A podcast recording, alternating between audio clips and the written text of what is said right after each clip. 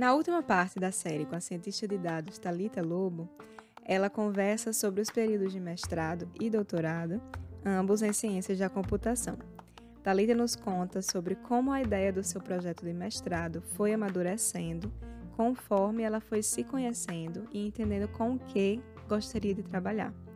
Tal autoconhecimento a fez migrar da análise de dados aplicada à mobilidade urbana para uma aplicação voltada à administração pública.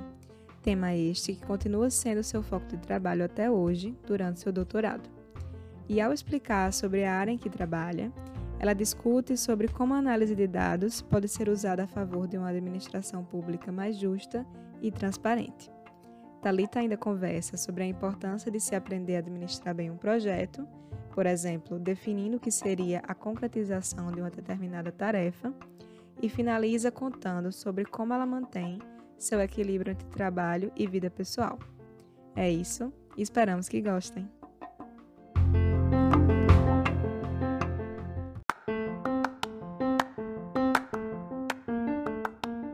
E quando estava terminando a faculdade, começou a pensar, então, o que fazer depois, né? É... Foi. Como é que foi essa fase e como é, o que é que você acabou decidindo fazer? Uhum. Eu estava já com algumas poucas disciplinas tipo, no final da faculdade e aí é, eu estava terminando e a única coisa que eu pensava era, velho, eu não me sinto preparada para ir pro mercado. Eu não sei, tipo, não sabia o que fazer. Aí eu falei, eu acho que eu vou fazer mestrado, ok? Aí eu pesquisei um pouco, fui entender o que fazer no mestrado, gostei, eu falei, vou fazer mestrado. Aí fiz a prova, que é requisito aqui no, no, na, no programa para entrar, né? Tipo, o post-comp. E é, passei. E aí fui fazer mestrado. E aí foi um pouco doido, porque é, eu entrei com um tema que não tinha nada a ver assim, com o que eu queria estudar. Tipo, eu, o meu tema era falando sobre na época, no laboratório que eu trabalhava, a gente estava com alguns projetos em transporte, sobre transporte público, mobilidade, enfim, uso da cidade. E aí eu estava analisando os dados de, se eu não me engano, era Florianópolis, de, os de ônibus de Florianópolis. E já no final da graduação eu comecei a escrever um artigo sobre é, uso da cidade é, através das linhas de ônibus. E aí você via claramente o pessoal dos bairros, dos setores residenciários mais pobres indo para os setores residenciários mais ricos e etc. Só que eu percebi, eu sentia que eu não tinha know-how para falar disso. Eu não entendia de arquitetura, eu não entendia de uso da cidade. Eu só sabia tipo, calcular os algoritmos para a gente fazer esse, essas visualizações, né? Então, é... e aí enfim, foram surgindo outros projetos no laboratório. A gente foi, enquanto eu pagava as disciplinas, a gente foi estudando outras coisas. É, é tanto que outro um artigo publicado aleatoriamente durante o mestrado, ele fala sobre comunidade, tipo é, sentimento de comunidade, que eu estudava uma comunidade de mulheres que existe aqui em Campina, que é aquela Vamos Juntas. E aí publiquei esse artigo, etc. E depois, só depois, surgiu um, pro, um projeto que, que era utilizando dados públicos que era em parceria com o Ministério Público. E aí a gente, enfim, antes, antes disso, a gente já fazia alguns hackfests que mexiam, hackfests internos, assim, tipo, só para a gente mexer nos dados, entender e brincar com algumas ferramentas. É, é, e aí, enfim, isso despertou meu interesse e depois veio esse projeto junto com o Ministério Público. E aí, nessa brincadeira, terminou que a acertação foi sobre isso, tipo, modelos de estimação de risco em contratos públicos. E aí, é eu achei massa e gostei e segui trabalhando nisso. Massa. O que é Hackfest? É tipo uma festa hacker, assim, tipo, sendo bem literal, é, é tipo isso. Mas era mais. No laboratório que eu trabalhava, que eu trabalho, né? Tipo, a gente faz. A gente ah, pegava aqui um final de semana, professor comprava umas pizzas umas cervejas e a gente ia, sei lá, brincar e elaborar projetos que resolviam alguns problemas. Tipo, ah, a gente teve uma vez que a gente fez um Hackfest que fez uma análise sobre os gastos dos, dos deputados. Outro Hackfest a gente fez um projeto que um aplicativo que recomendava uma música na hora que estava correndo. É, enfim, era mais um final. Ah, era um final de semana para a gente aprender coisas novas, fazer projetos que a gente queria fazer e, tipo, brincar, assim, tipo, não, não nada associado à faculdade e, era mais para a gente, enfim, se integrar, brincar, esse tipo de coisa. Uhum. Entendi. Tá, e voltando um pouco pro mestrado, é... você entrou no mestrado, então, sem um tema, e o tema do mestrado depois que surgiu, foi isso? E aí você trabalhou não, com os dados... Esse... Eu entrei com esse tema de mobilidade urbana, e aí fui estudando um pouco sobre isso e vi que não queria, vi que não era para mim. Sim. Aí depois que pegou os dados do, do Ministério Público. Foi, aí depois eu comecei a mexer nesse, em, em entender um pouco mais sobre esse processo, sobre o processo de contratação pública. É, fui, enfim, tenho acesso a dados públicos, o Ministério Público facilitou o acesso a esses dados públicos também, e aí foi aí onde a gente realmente ficou. Entendi. Mas isso era com o mesmo orientador ou orientadora? Ou foi. você teve eu, que mudar eu... de orientação? Não. O meu orientador dos. O, o, desde 2013, meu orientador é o mesmo. Que é Nazareno. Tipo, é, nos projetos da, do, do, laboratório durante a graduação, ele era o orientador da gente. Durante uhum. o mestrado, ele foi meu orientador e agora ele segue sendo meu orientador também. Uhum. Entendi. É, não, porque como o tema meio que mudou, né? Uhum. Às vezes a pessoa tem que mudar de orientação por causa disso. Sim, sim. Sim, sim. Mas a, a vantagem, nesse caso, a, a, parte boa era que é, a gente estava aplicando análise de ciência de dados a algum, algum aspecto, né? Tipo, e aí ele tem alguns, alguns temas de, de que ele gosta de pesquisar, né? Que ele já entende e tal. Que é, uhum. é tipo computação e música, é, mobilidade urbana. É, e depois aprendeu bastante quando é, esse, o Ministério Público se interessou em trabalhar com a gente na parte de administração pública. E aí isso abriu outro, outro leque assim, de opções.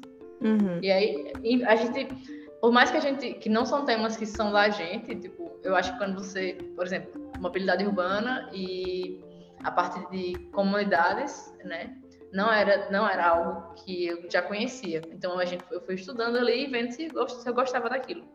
Uhum. E aí, na parte de administração pública, eu não sou formada em administração pública ou direito, mas tipo, gostei tanto que fui estudar e para ver como é que aquilo se integrava com computação mesmo.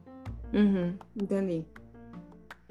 E você pode falar um pouquinho sobre o que foi o, a dissertação do mestrado no final? Sim.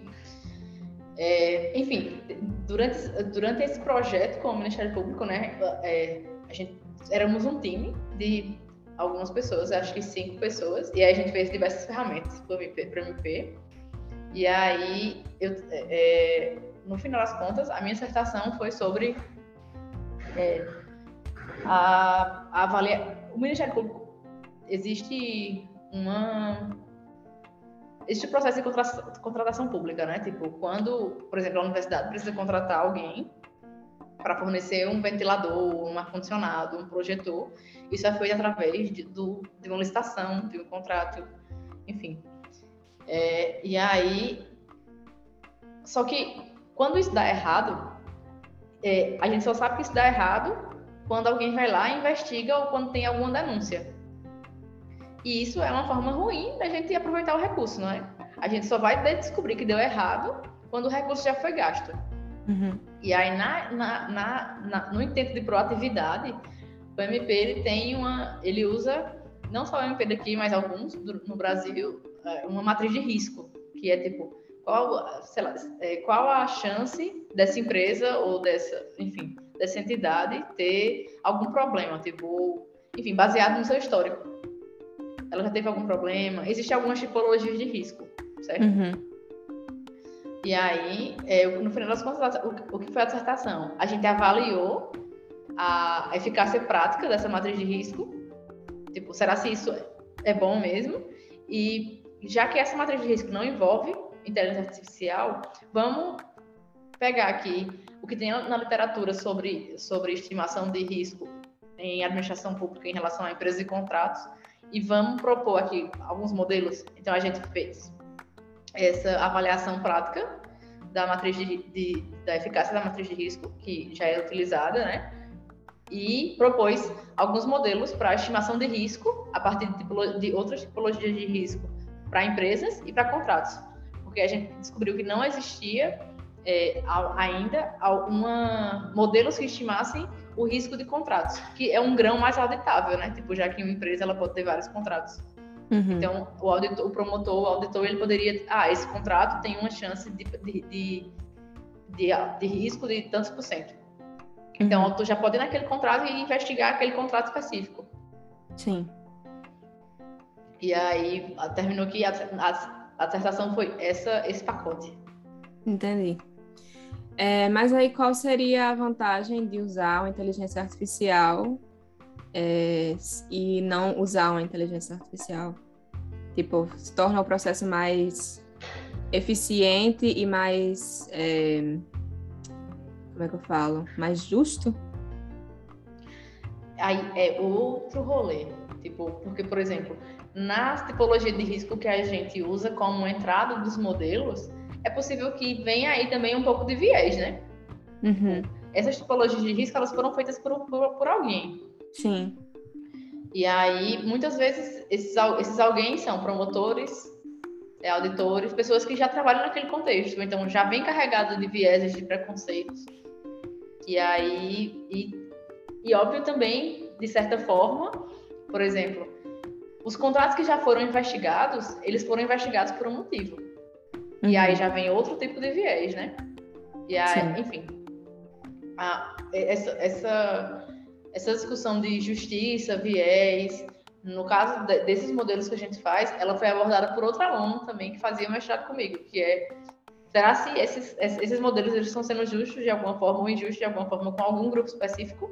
Uhum. Tipo, por exemplo, com pequenas empresas, com empresas jovens, entendeu?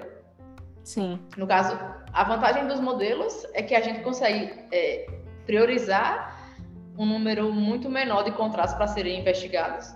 Tipo, a gente tem, sei lá, vamos supor que a gente tenha 100 mil contratos por ano. É humanamente impossível com os recursos financeiros e humanos, né, que os órgãos têm hoje. Então, eu acho que essa priorização ela tem que acontecer de todo jeito. Aí, o que a gente tenta fazer é como a gente faz isso da, da melhor forma. Não sendo injusto, né? É, usando as técnicas corretas, enfim. É, e tentando entender por que, que cada coisa acontece como acontece. Uhum, sim. É, é uma tentativa de diminuir o erro humano, no caso, né? Tanto disso que você falou de viés, mas também de, de mal feito na administração pública, né? De tipo de corrupção, de favorecer certas empresas porque por causa de corrupção, né? Talvez seja uma, uma aplicação interessante nesse sentido também. Ou é, tô falando besteira? Eu, é, eu, acho que toda, toda tentativa é válida. é, eu acho que também de, por exemplo, o, o, o gestor que contrata aquela empresa, ele pode ver e falar, tipo, ah, esse contrato tem uma chance de dar errado. Vou ficar aqui mais perto para que é, vou colocar um fiscal para que tipo, ele ocorra da melhor forma, sabe? Uhum. É, eu acho que muito mais de tentar impedir que o recurso seja gasto de uma forma que desperdice, que desperdice do que qualquer outra coisa. Tipo, quando uhum. o recurso está gasto, é a gente gasta muito mais dinheiro para tentar investigar do que para reaver. E é muito difícil reaver o dinheiro que foi gasto, né? Quase nunca se consegue. Então, é uhum. é mais fácil a gente impedir que o recurso seja gasto, ou que seja gasto da, da, da pior forma, do que qualquer outra coisa. Sim, é uma maneira de prevenir, né? Exatamente. A, a uhum. ideia é justamente essa, prevenção. Entendi.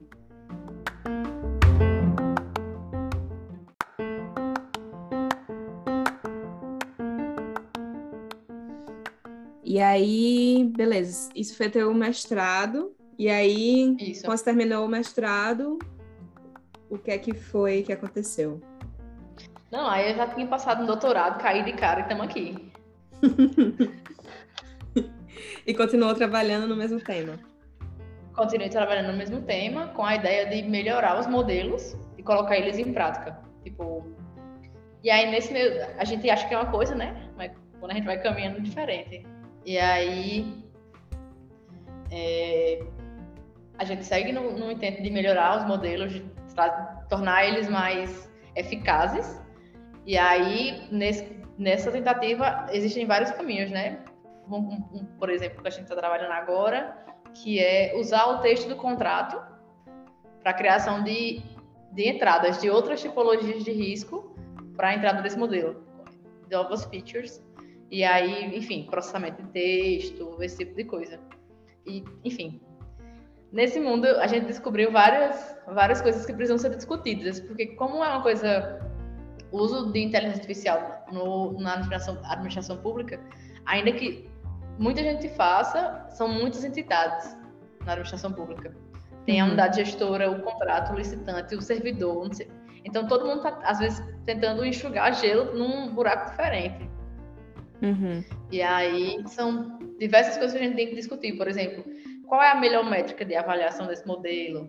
Quais são as melhores features? Quais são essas, essas, será que essas features têm, têm, sei lá, são as, são as mais apropriadas?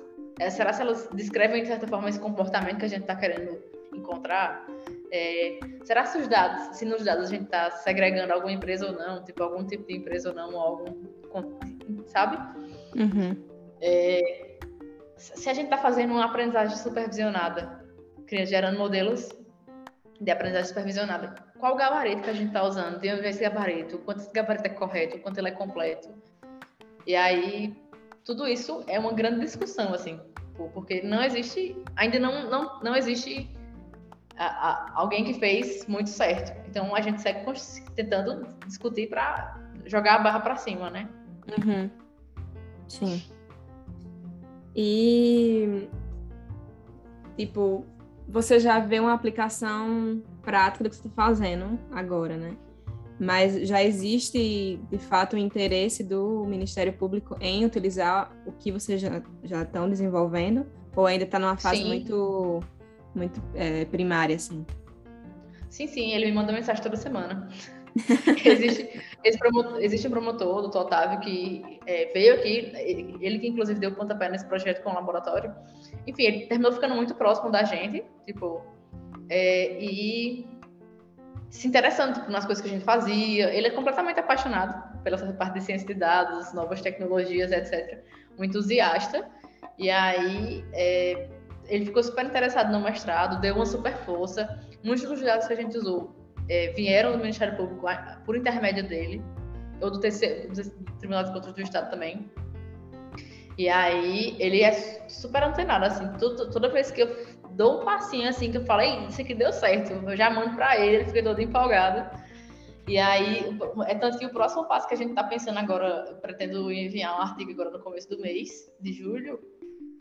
O próximo passo, depois desse artigo, é, é é, desenhar um experimento com os promotores. Pegar o resultado desses modelos que a gente já tem e entender como que isso poderia, como que isso impacta, na verdade, o dia a dia prático deles lá. Uhum. É, tanto na parte da modelagem especificamente, como também na parte de, da explicabilidade dos modelos. Porque, óbvio que cada promotor trabalha diferente. Tem um, um método de investigação diferente. E aí a gente quer entender como também que a, a explicação de, de, que o modelo dá esse resultado por um motivo, se isso é, impacta, tanto impacta como serve de alguma, de alguma forma para eles, sabe? Uhum, entendi. E isso poderia ser usado é, em outras repartições públicas ou empresas também? Ou o que você está fazendo é muito direcionado a, ao Ministério Público? Eu acho que esses modelos que eu estou criando especificamente agora, eu acho que não ao Ministério Público, mas a qualquer órgão de controle que faça é, estimação de risco e que tenha uns dados parecidos com o que a gente tem, entidades parecidas, na verdade. Uhum. Que é, por exemplo, o contrato, uma empresa contratante, uma empresa contratada. É, é, enfim, valores, licitações, que, nesse sentido, sim. Mas eu acho que o framework de estimação de risco, ele é um não vou dizer um só, porque eu, posso estar falando besteira, tipo, eu não, não conheço todos os outros.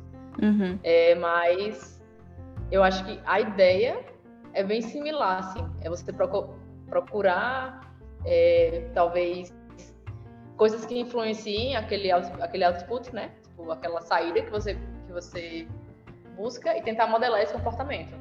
Uhum. Massa. Muito bem, muito interessante. É... Espero que, que dê muito, renda muitos frutos e que seja realmente utilizado né, pelo Ministério Público. Eu acho que a tendência é essa, né, de, de usar cada vez mais a tecnologia a nosso favor também nessa, nessa área, né? Assim, é... Mas, assim, tipo, durante o mestrado e doutorado, além da pesquisa, você teve tempo de se envolver com outras coisas, tipo, organizar evento, participar de projetos de extensão, fazer uhum. estágios, sei lá, em alguma outra universidade fora do país e tal? Teve alguma coisa uhum. extra, assim? Durante o mestrado, eu participei, é, como te falei, teve esse projeto que o laboratório fez em parceria com o Ministério, né? Primeiro com o Ministério Público e depois com o TCE, o Tribunal de Contas do Estado. E aí, no, nesse projeto com a MP, eu, eu tive a oportunidade de ser líder técnica do projeto, como eu já tinha terminado a graduação. Então, eu entrei como líder técnico nesse projeto. Então, éramos eu e mais cinco alunos de graduação trabalhando nesse projeto. E aí, uhum.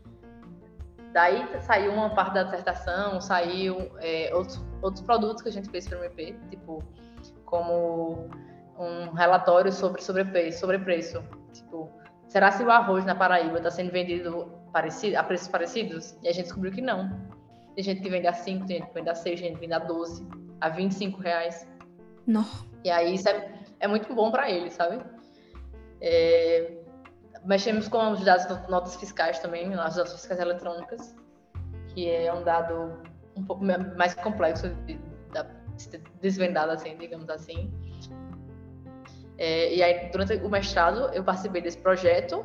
E em seguida, quando o projeto acabou, é, eu entrei como consultora de um projeto que estava rolando no TCE, que era sobre obras.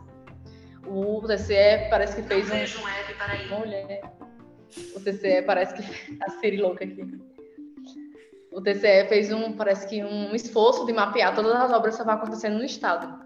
E aí houve um, um, um esforço no sentido de mapear essas obras, é, fazer modelos de risco também, de risco de risco não, de chance de finalização da obra, uhum. é, de explicabilidade, porque os modelos davam aquilo, enfim. E aí eu entrei, como já era a pessoa que vinha estudando sobre administração pública, sobre, sobre esse tema, entrei como consultora nesse projeto.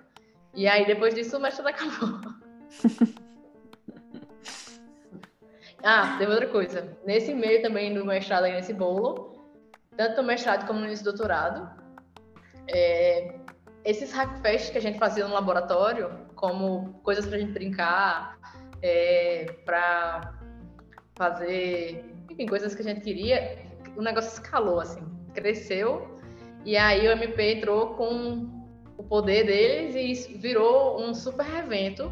A gente fez primeiro aqui em Campina, um primeiro hackfest contra a corrupção, e aí foi no MP daqui, depois a gente fez de uma pessoa, que deu, sei lá, 300 pessoas. Nossa! E foi no espaço cultural de lá. E isso virou um evento que escalou para o Brasil todo. Terminou escalando, assim. Depois aconteceu no Rio Grande do Norte, depois aconteceu no Rio, depois aconteceu no Amapá. E aí. Que massa! Foi isso. Que massa. E foi uma coisa que foi originalmente organizada aí em Campina Grande. Foi. Uhum. Nossa. Em relação a financiamento, você sempre teve financiamento durante o mestrado e o doutorado? Sim. No, no mestrado, se eu não me engano, a minha bolsa também era CAPES. É, e no doutorado, a minha bolsa é CAPES também. Uhum. Na, minto, talvez. Eu acho que no começo do mestrado, eu acho que eu não tinha bolsa ainda, mas acho que poucos meses depois eu consegui. Uhum. Nossa. Que bom. E não teve corte de bolsas por aí? Não, o nosso programa não foi afetado com os cortes. Que bom. Tem bolsa também é, privada dessas empresas que têm sede aí na, em Campina Grande, tipo HP, Aliás, o SEB não, não né? Sei lá, é, não é bem SEB, assim, tipo, é, é um laboratório que, que, que as empresas constroem, por exemplo, e fica para a faculdade. É, é propriedade da faculdade. Uhum. É, olha, bolsa específica para mestrado e doutorado, não vou, eu, eu, eu acredito que não. Não vou saber te responder com certeza, mas eu acredito que não. O que acontece geralmente é, é um projeto que é criado, existem, sei lá, X bolsas, e existe um aluno de mestrado que vai trabalhar na, na, num tema relacionado ali à sua pesquisa. Uhum. Então, aquela bolsa que, que vem do projeto, ela serve como um complemento da bolsa daquele pós-graduando, entendeu? Uhum, sim. Entendi. Ah. E tá mudando um pouco de assunto. É, durante essa fase aí, mestrado, doutorado, um, é muito comum que as pessoas tenham algumas dúvidas, tenham alguns problemas, tenham desmotivação e tal. Não sei se isso aconteceu com você. Se chegou a acontecer, é, você, como foi que você lidou com, com isso? E que dicas você daria para as pessoas que estão escutando a gente? Rapaz, eu acho que assim, acontece sempre. é, eu acho que é muito comum. No mestrado, não chorar. eu acho. É, rindo, rindo de nervoso. Eu acho que no mestrado aconteceu muito nesse, nesse, nesses momentos de troca de tema. Uhum. Porra, mas eu não sei fazer nada direito. Tipo, não, nada me agrada. Você fica nessa achando que o problema é você, sabe? E aí.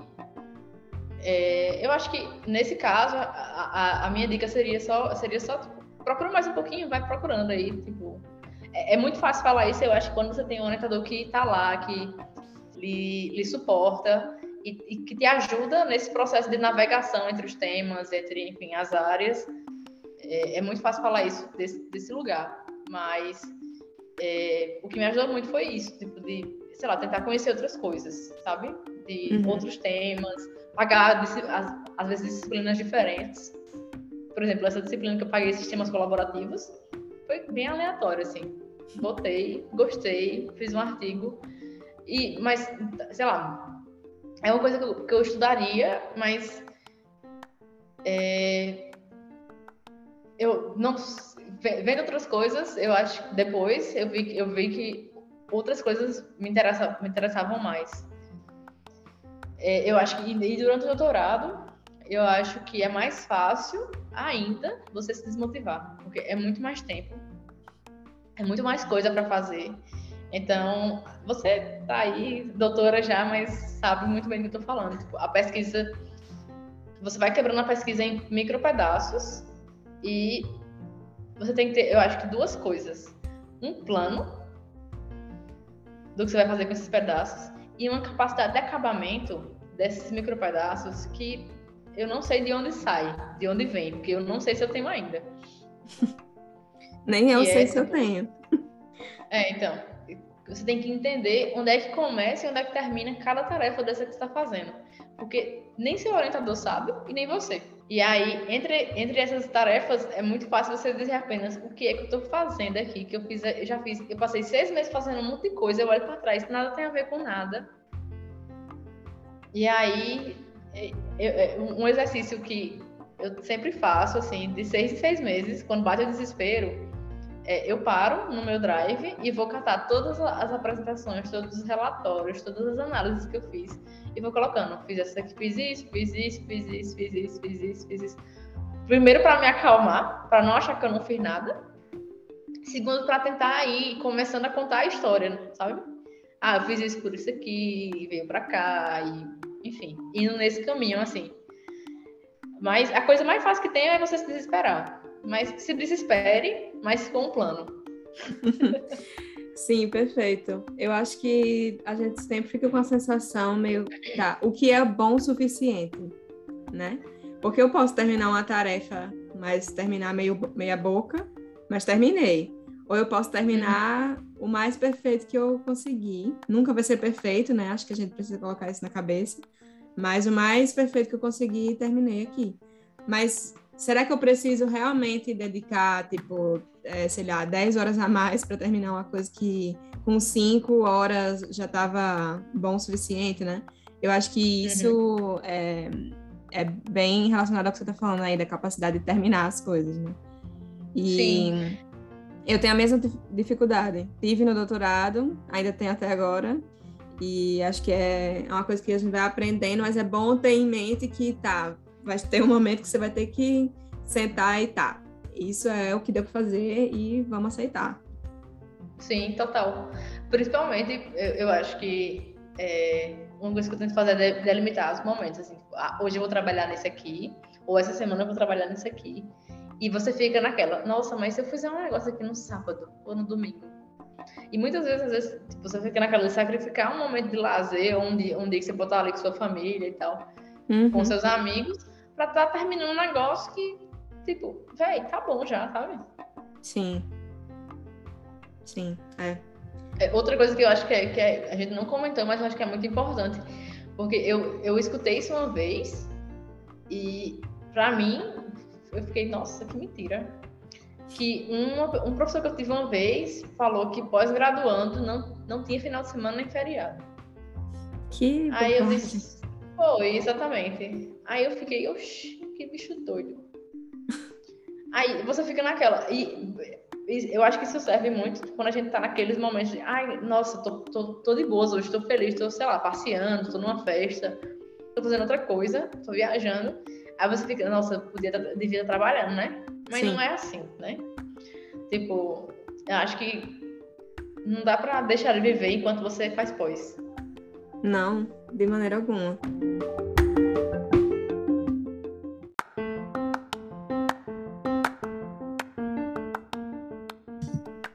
Não tem problema, fica tranquila.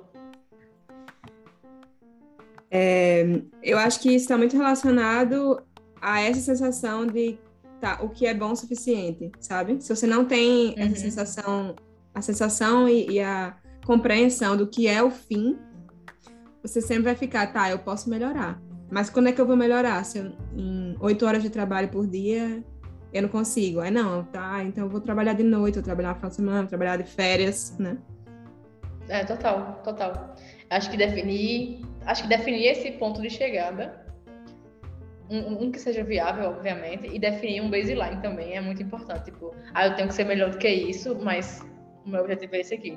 Acho que é por, é, é por aí, assim. Tipo, fica nesse meio do caminho. Óbvio que não vai ser nunca uma coisa ou outra. Uhum. Né? Sim. Sim. É...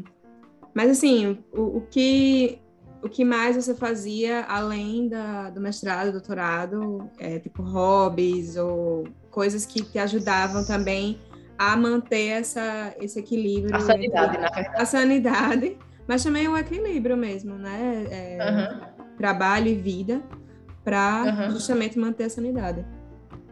Tem uma coisa que para mim funciona muito, que é eu não, eu não consigo viver sem dormir.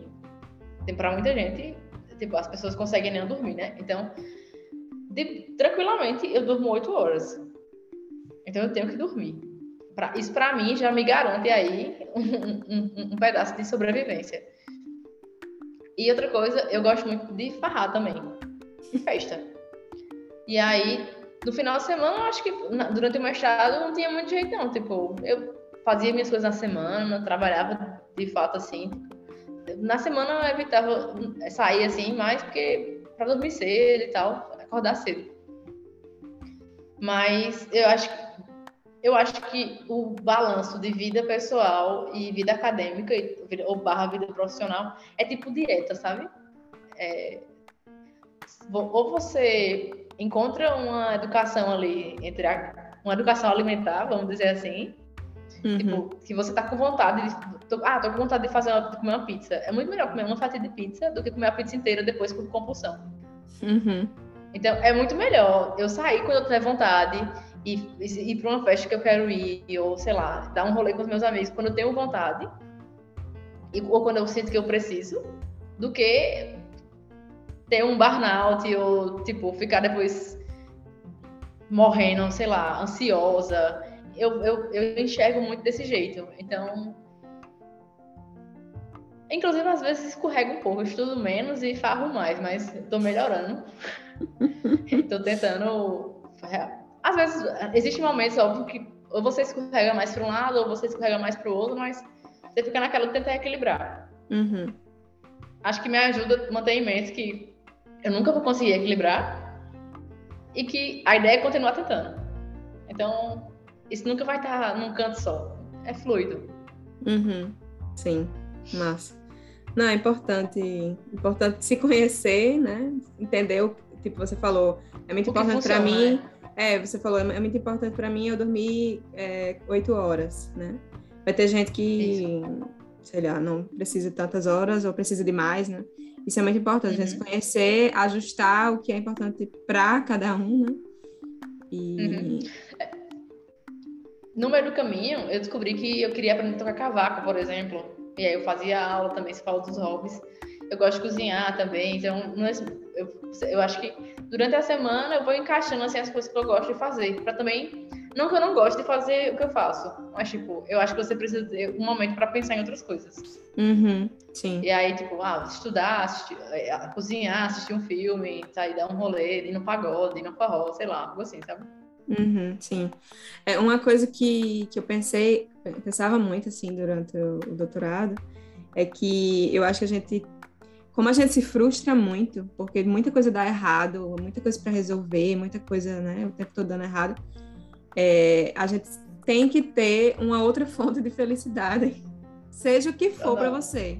Pode ser uma festa, pode ser seus amigos, pode ser, sei lá, alguém vai igreja, religião, é, filosofia, Total. alguma outra coisa, né?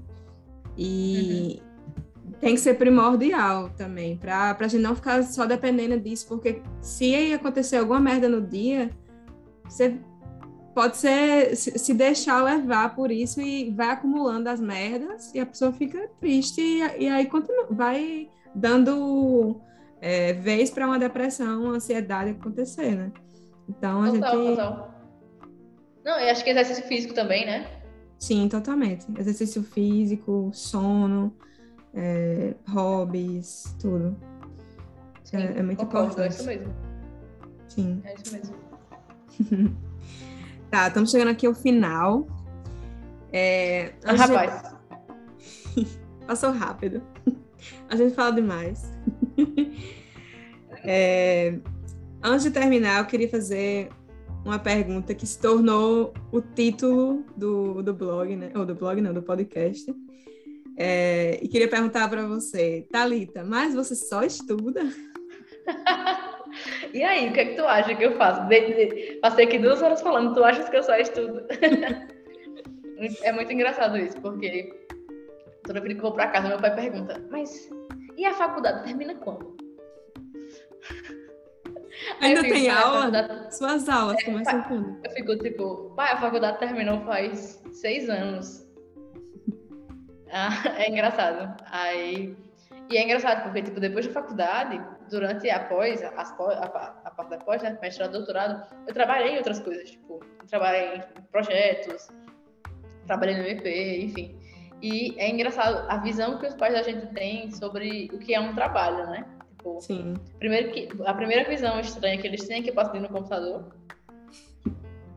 A segunda visão estranha é que eles só achavam que eu comecei a trabalhar quando eu comecei a trabalhar no MP uhum. que era uma instituição que eles conheciam, entendeu? Mas Sim. antes eu tinha prestado serviço para N empresas.